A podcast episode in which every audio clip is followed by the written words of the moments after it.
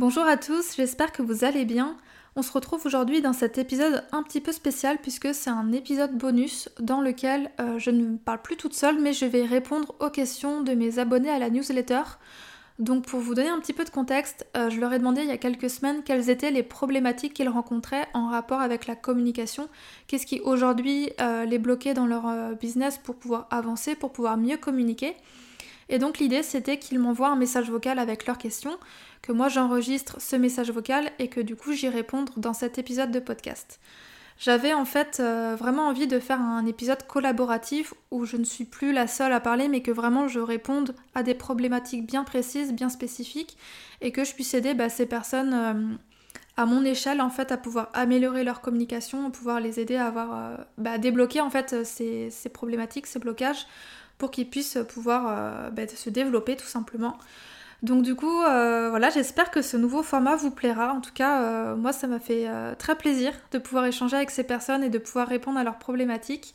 Et puis, bah, si, si ce type d'épisode vous plaît, je serai très contente bah, de pouvoir réitérer en fait cet exercice. Donc voilà, je vous en dis pas plus et puis je vous laisse avec les questions.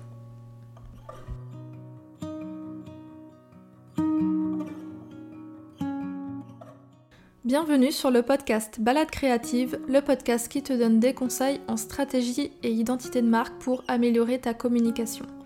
Je m'appelle Julie, je suis designer spécialisée en identité de marque et ma mission est de t'aider à raconter ton histoire et à toucher plus de clients grâce à une image de marque intuitive et poétique. Je t'emmène avec moi un mardi sur deux pour te partager mon expertise, mais aussi mon quotidien d'entrepreneur en toute transparence et sans filtre. Avant de commencer, je t'invite à t'abonner sur la plateforme de podcast de ton choix pour ne manquer aucun épisode.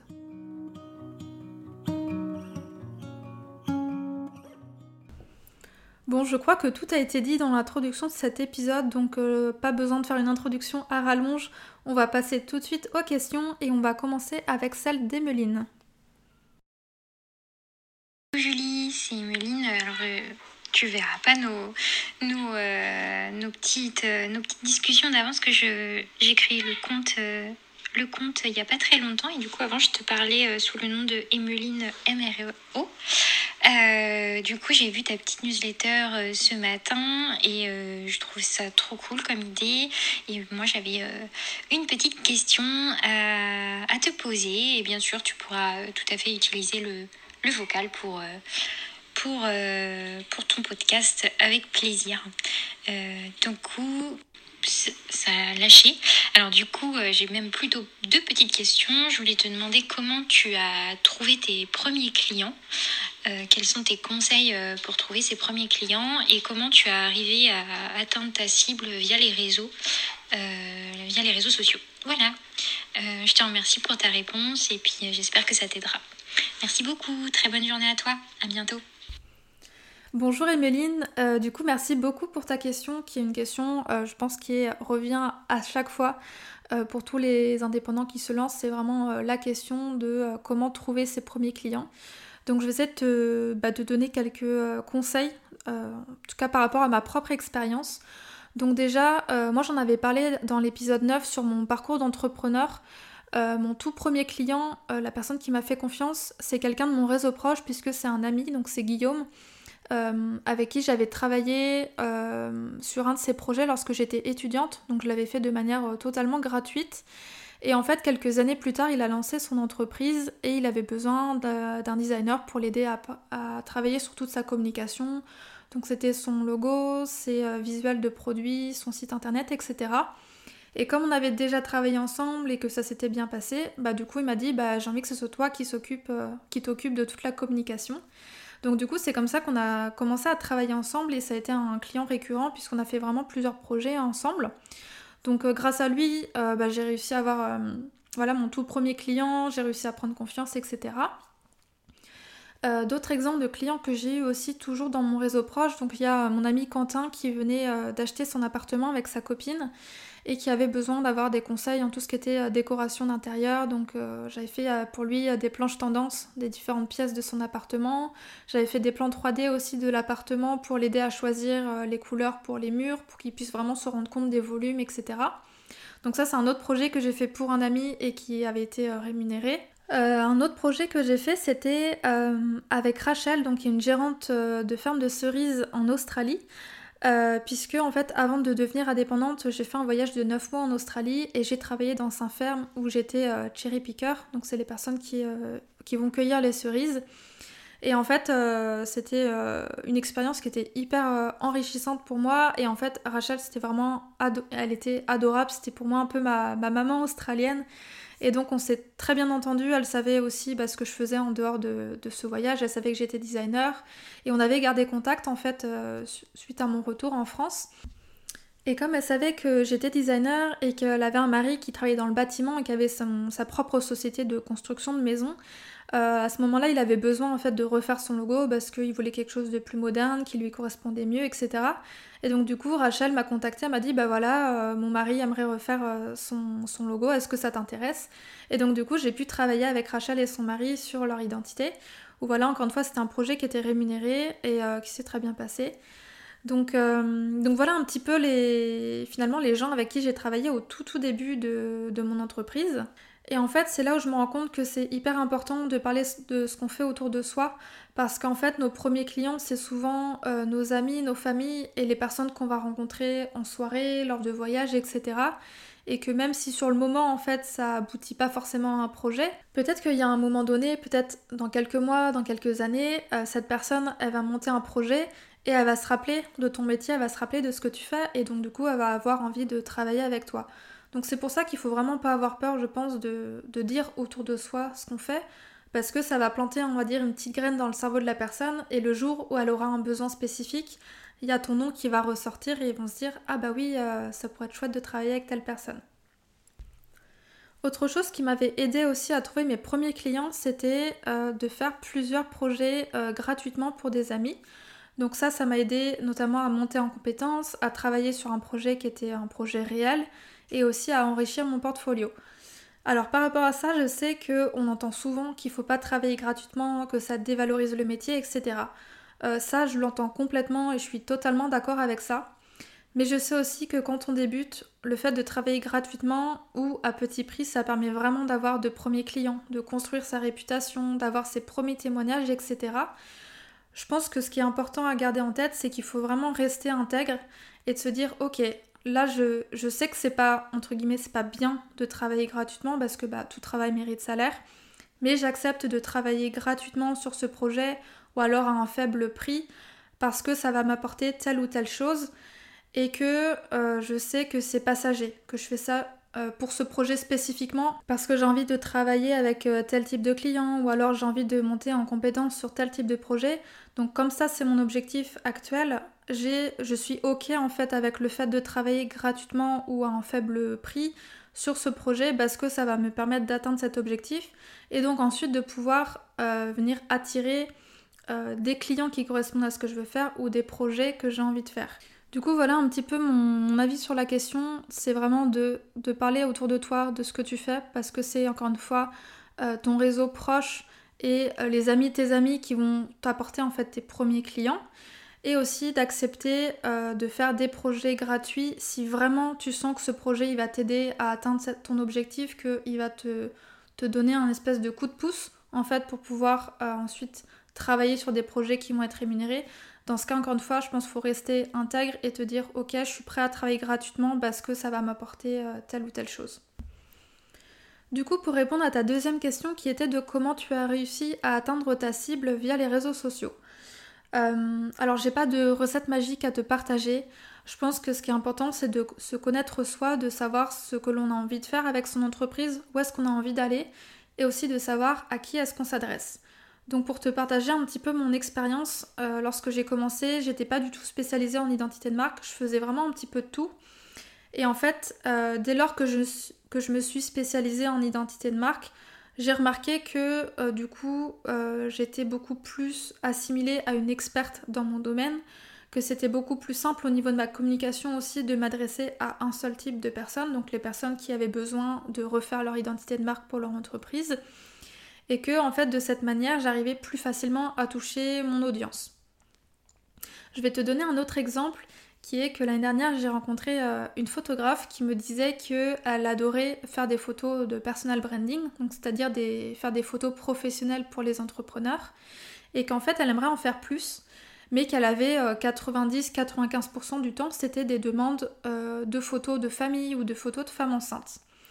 Et je lui ai répondu mais en fait je suis pas du tout surprise parce que quand je regarde ton compte Instagram, je dirais que 90-95% du temps des photos que tu postes, c'est des photos de famille, des photos de couple, des photos de mariage ou des photos de femmes enceintes.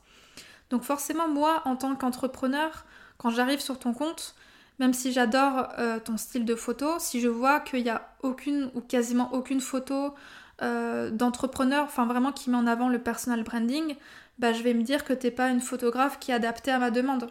Encore une fois, ça peut être à tort, mais comme j'ai pas en fait cet effet miroir qui me montre que tu es experte dans ce type de photo, bah je vais me dire que t'es pas forcément la bonne personne pour ça. Donc voilà, encore une fois, ce qui est important, c'est que tu saches ce que tu as envie et de te dire, euh, voilà, j'ai vraiment à cœur de travailler pour tel type de client, sur tel type de projet, avec telle valeur.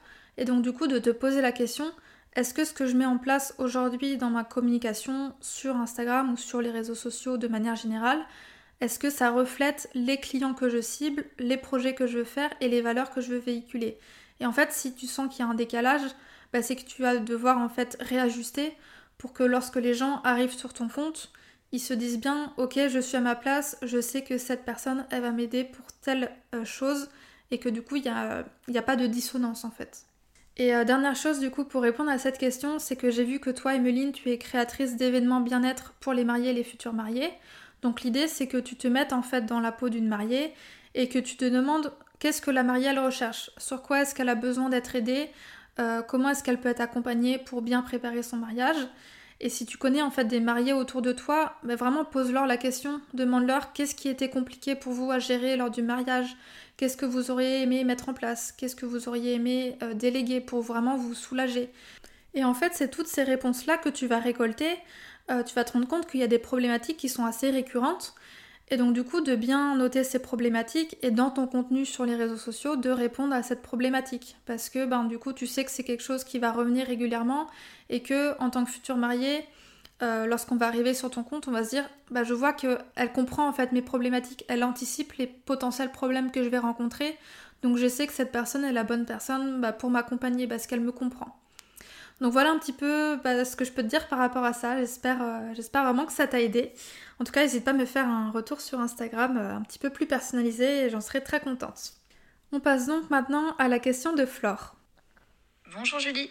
J'aime beaucoup ta démarche euh, de faire un épisode collaboratif et c'est vrai que j'aimerais bien aussi avoir de telles idées quand je mange mes pâtes, mais pour l'instant c'est pas pas ce qui arrive. Donc la problématique du moment, c'est qu'aujourd'hui j'aimerais pouvoir communiquer avec euh, des hypnothérapeutes, des, naturopathes, euh, tout ce qui a trait au bien-être de la pensée, du corps, de l'esprit. Mais je ne sais pas du tout quel type de contenu je peux créer pour parler à ma cible de cœur. Voilà. Donc je te remercie Julie encore une fois pour cette démarche et je te souhaite une belle journée. Merci beaucoup Fleur pour ta question. Euh, alors pour ceux qui se posent la question sur pourquoi est-ce qu'on parle de pâtes, tout simplement parce que j'ai eu cette idée de, faire cet épisode collaboratif lorsque j'étais en train de manger mon plat de pâtes. Et donc je l'avais précisé dans mon mail et donc, euh, donc voilà, ça c'est resté. Donc euh, parenthèse fermée. alors déjà je pense que les questions, les réponses pardon, que j'ai données à la question juste avant pourront t'aider à vraiment créer du contenu qui est adapté à la cible que tu recherches. Mais si je dois aller un petit peu plus en détail, je dirais que euh, donc je suis allée voir en fait ton compte Instagram pour comprendre comment est-ce que tu communiques aujourd'hui. Et je vois que tu donnes des astuces qui sont intéressantes sur tout ce qui est couleurs, les polices de caractère, les applications, etc. Mais que c'est pas forcément mis en regard de la cible que tu vises. Par exemple pour les couleurs, euh, donc c'est très bien de parler de la psychologie des couleurs, c'est hyper important, notamment dans la création d'identité de marque. Mais ce qui pourrait être intéressant, c'est que tu parles des couleurs donc au regard de ta cible, donc plutôt les praticiens du bien-être, et de dire par exemple bah, quelle couleur utiliser en tant que thérapeute. Peut-être qu'il y aura des types de couleurs à privilégier par rapport aux valeurs que ça véhicule, etc. Et en fait de tourner de ton poste dans ce sens-là, bah, les thérapeutes qui vont arriver sur ton compte, ils vont se dire Ah, bah, je vois que euh, son poste est vraiment euh, dédié à mathématiques, à mon métier, ça me parle, et donc du coup, il va avoir envie d'avoir plus de conseils et donc du coup de te suivre. Autre chose que tu peux faire, bien évidemment, c'est de montrer des exemples dans lesquels ils pourront se projeter. Euh, si aujourd'hui tu n'as fait aucun projet dans le domaine du bien-être, je t'invite en fait à venir créer des projets qui vont être fictifs pour montrer en fait ta sensibilité graphique, ton approche, etc. pour que ça donne envie et pour que euh, tes futurs clients puissent se projeter. Et même chose du coup pour les supports de communication, puisque je pense qu'en tant que praticien du bien-être, tu as certains besoins euh, bien particuliers en support de communication. Ça peut être par exemple des fiches bilan, euh, des fiches de suivi, des livrets de présentation, etc.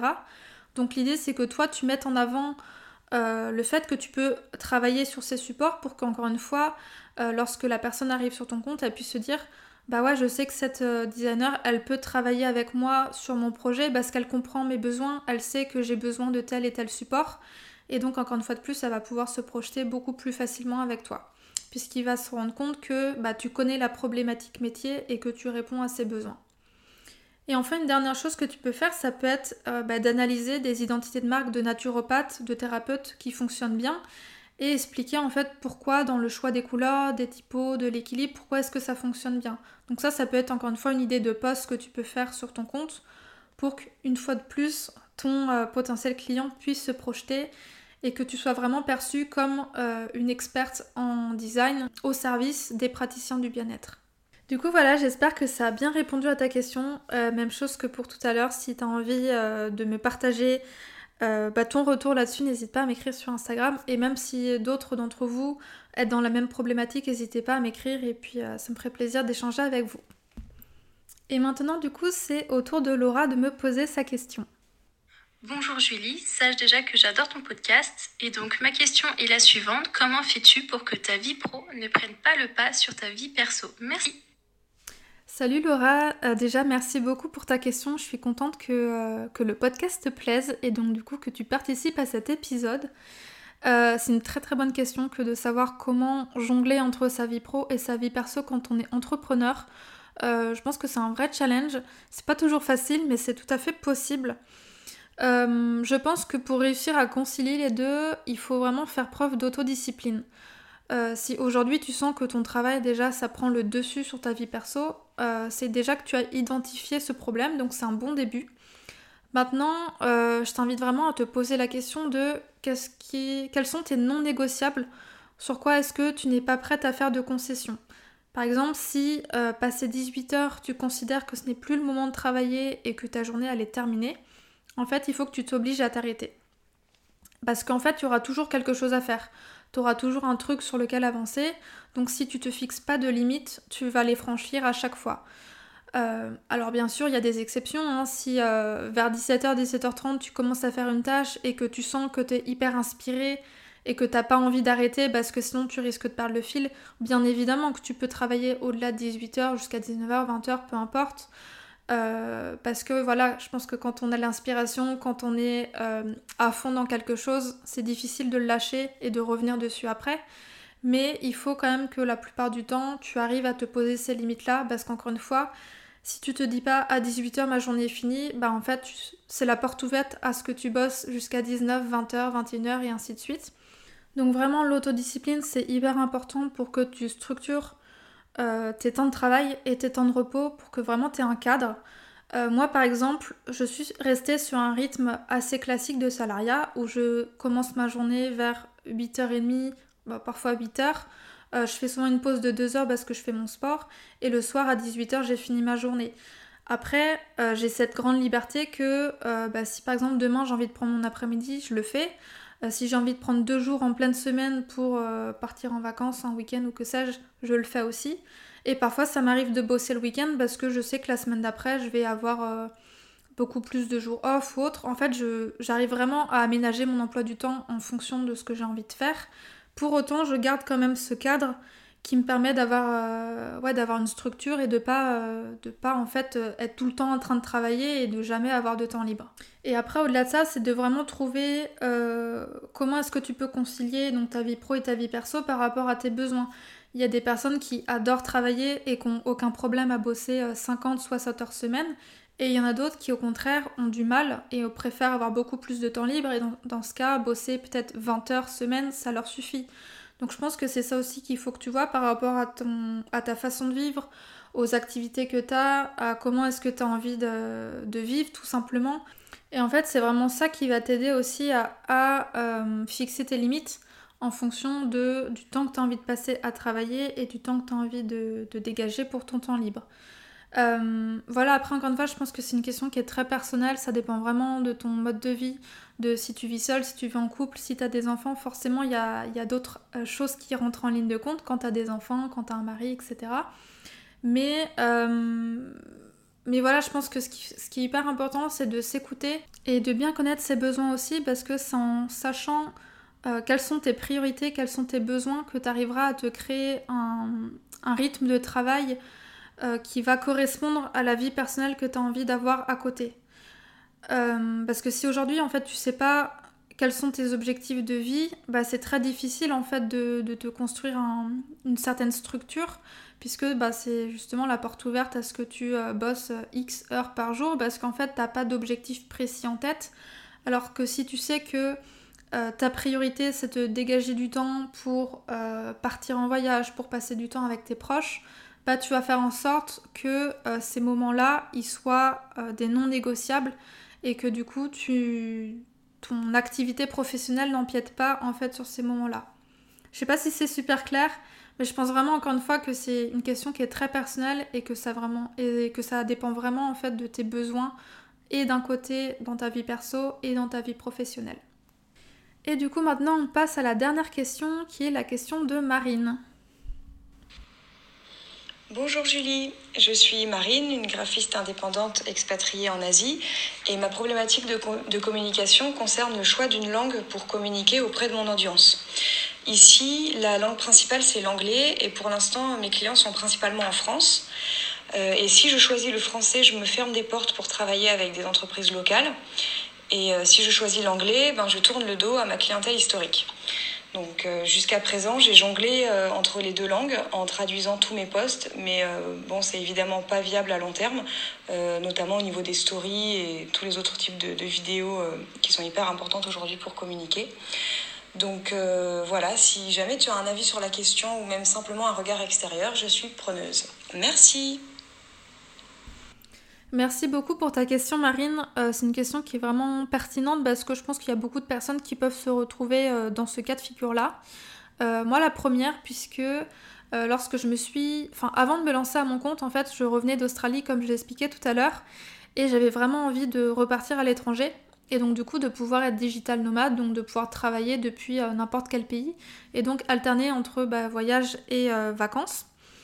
Et en fait, euh, j'avais commencé sur Instagram à faire tous mes posts en anglais parce que bah, comme je souhaitais m'installer à l'étranger, j'avais vraiment envie de mettre en avant l'anglais.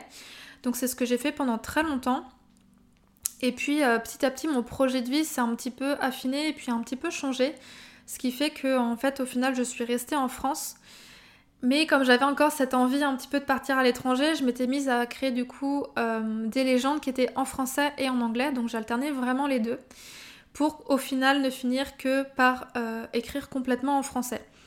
Euh, pourquoi? Tout simplement parce que euh, l'entrepreneuriat, en fait, à lui seul, c'est un vrai challenge.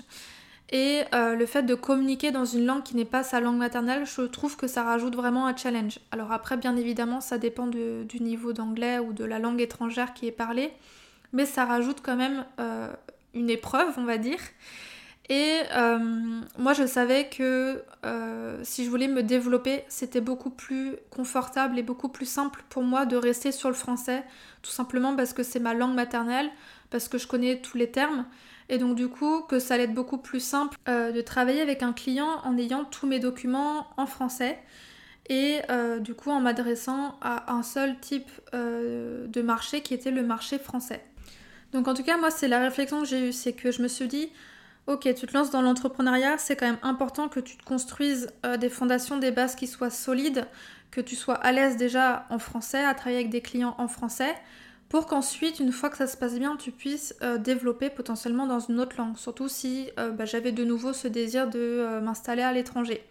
Aujourd'hui, c'est pas le cas. Mais je pense que c'était vraiment la bonne solution par rapport à moi, encore une fois, par rapport à mes besoins, de vraiment euh, me professionnaliser sur le marché français pour après pouvoir m'exporter à l'étranger. pour t'aider dans ta réflexion aussi, j'ai un autre exemple, c'est d'une coach dont j'avais acheté les formations qui parle français, italien, espagnol et anglais. Et elle expliquait dans un de ses lives qu'elle avait fait le choix de se concentrer sur ses accompagnements auprès du marché français tout simplement parce qu'elle s'était rendue compte que c'est là où ça fonctionnait le mieux, où le marché était le plus réceptif. Donc du coup, elle a complètement euh, axé absolument toute sa communication, tous ses accompagnements en français, alors que c'est quelqu'un qui est euh, italien à la base. Et euh, ce qui fait qu'elle a vraiment pu faire grandir son entreprise. Aujourd'hui, son entreprise, elle fonctionne très bien. Et comme le marché français, ça fonctionne bien aussi, elle est à l'aise avec les accompagnements qu'elle propose, etc. Maintenant qu'elle est euh, plutôt sereine par rapport à tout ça, elle est maintenant prête à s'exporter du coup en anglais. Parce qu'elle a eu cette, euh, bah, cette base, en fait, cette fondation qui était solide et qu'une fois que tous ces process étaient mis en place, qu'elle voyait que ça fonctionnait, elle se dit ok maintenant je vais pouvoir dupliquer tout ça pour le faire en anglais. Je pense que, encore une fois, c'est quelque chose qui est très personnel, donc moi je peux essayer de te donner quelques pistes, quelques retours d'expérience pour t'aiguiller, mais ça va vraiment dépendre de ce que tu as envie de toi d'un point de vue personnel. Euh, là aujourd'hui, tu me dis que tu vis en Asie. Est-ce que tu comptes y rester de façon permanente? Est-ce que c'est temporaire? Est-ce que tu as envie de retourner en France? Et ça, par rapport à tes choix de vie, en fait, ça peut aussi t'orienter sur si oui ou non c'est pertinent que tu restes en anglais ou alors que tu retournes euh, sur la communication en français. Et puis aussi, euh, dans quelle langue est-ce que tu te sens le plus à l'aise? Est-ce que tu préfères communiquer en français? Est-ce que tu préfères communiquer en anglais? Est-ce qu'il y a vraiment une langue qui t'appelle plus? Et si par exemple tu adores communiquer en anglais, bah écoute, euh, j'ai envie de te dire, bah, donne tout en fait, euh, concentre-toi au maximum sur cette langue, fais tous tes, documents, tes process clients autour de l'anglais, et puis, et puis tu développes du coup le marché anglais. Et autre chose qui peut t'aider, c'est te dire par rapport au type de clients que j'ai envie d'accompagner, est-ce qu'ils sont plutôt présents sur le marché français, plutôt présents sur le marché anglais, euh, ou est-ce qu'ils vont être le plus susceptibles en fait de les trouver? Euh, ça peut aussi euh, être quelque chose qui peut t'orienter. Donc vraiment, je pense que ce qui peut t'aider à choisir si tu restes sur le français, si tu restes sur l'anglais ou si tu fais les deux, même si comme tu lis très bien, faire les deux sur le long terme c'est compliqué parce que ça veut dire tout faire en double. Mais en tout cas, ce qui peut t'aider à choisir dans quel angle t'orienter, c'est aussi par rapport à tes choix de vie, à tes projets de vie et comment est-ce que tu as envie de faire évoluer ton entreprise. Et je pense que c'est par rapport aux réponses que tu vas trouver en te questionnant par rapport à ça que tu arriveras à te dire ouais, faut que je reste sur l'anglais parce que ça correspond à ce vers quoi je veux évoluer ou au contraire, bah non, je pense que c'est plus judicieux que je reste sur le français parce que c'est quand même plus confortable, que euh, je vais pouvoir plus facilement mettre en place différentes choses, etc. Même si encore une fois, euh, je ne connais pas ton niveau d'anglais, mais c'est tout à fait possible de se euh, positionner sur un marché dans une langue qui n'est pas sa, langue maternelle. Donc voilà, j'espère que ça t'aidera à y voir un peu plus clair. encore une fois, si tu veux en discuter par message, n'hésite pas à m'écrire sur Instagram et je me ferai un plaisir de te répondre. Et voilà, cet épisode est terminé, j'espère que ça vous a plu. Euh, si jamais c'est le cas, n'hésitez pas à me le dire sur Instagram. J'aimerais beaucoup avoir vos retours pour savoir si c'est un, épisode, si c'est un format que vous aimeriez revoir euh, prochainement. En tout cas, moi j'ai adoré faire ça et euh, j'espère encore une fois que ça vous a plu. Du coup, je vous dis à la semaine prochaine pour un nouvel épisode. Et puis bah, d'ici là, je vous souhaite une très bonne semaine. À bientôt!